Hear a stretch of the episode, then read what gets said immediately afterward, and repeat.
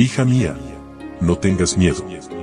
Un devocional que te ayudará a aliviar tus preocupaciones, mientras aprendes a vivir en la paz del Dios Todopoderoso.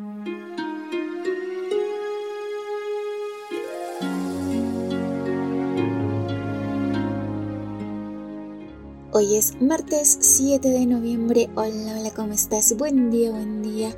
Comenzamos nuestra mañana agradecidas con nuestro buen Dios por sus cuidados durante la noche, por el don de la vida porque podemos escuchar el mensaje que Él tiene preparado para nosotras. Cómplice hasta la muerte es el título de nuestra meditación y nuestro texto bíblico se encuentra en Hechos capítulo 5 versículo 11. Y vino gran temor sobre toda la iglesia y sobre todos los que oyeron estas cosas. Qué dramática fue la muerte de Ananías. Comían y adoraban juntos. ¿Por qué nadie le dijo a la esposa de Ananías lo ocurrido? La Biblia no da detalles, deja a nuestra imaginación las posibles razones del silencio de los testigos.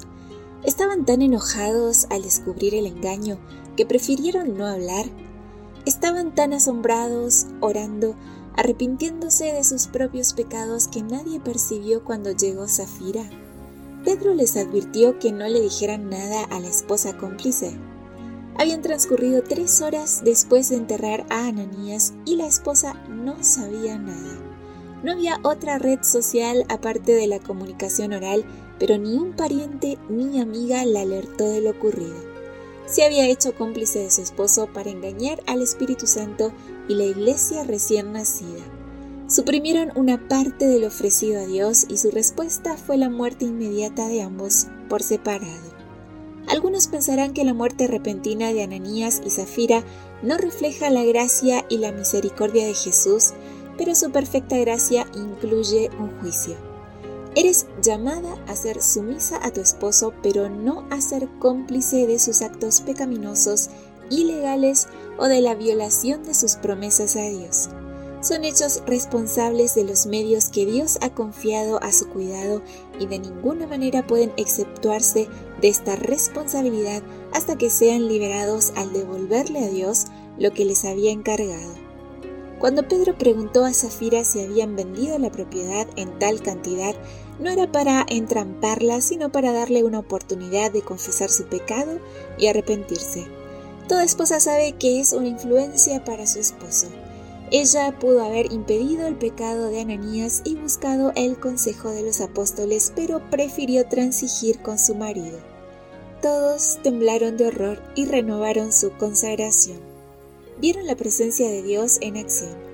La gente necesitaba ser impresionada con la santidad de sus votos y promesas para la causa de Dios. Tales promesas no se consideraban por lo general tan obligatorias como un pagaré entre hombres. Sin embargo, ¿es menos sagrada y obligatoria una promesa porque es hecha a Dios? Porque le faltan algunos términos técnicos y no tiene valor legal. ¿Descuidará el cristiano la obligación ante la cual ha comprometido su palabra? Ningún documento legal o pagaré es más obligatorio que una promesa hecha a la causa de Dios. Que tengas un lindo día con Jesús. Gracias por tu compañía. Recuerda compartir estos audios. Que estamos en redes sociales y nos encuentras en Facebook, Twitter, Instagram, TikTok y Spotify como Ministerio Evangelique. Y que mañana yo te espero aquí, primero Dios, en nuestro devocional para damas. Bendiciones. Gracias por acompañarnos. Te recordamos que nos encontramos en redes sociales Estamos en Facebook, Twitter e Instagram como Ministerio Evangelike. También puedes visitar nuestro sitio web www.evangelike.com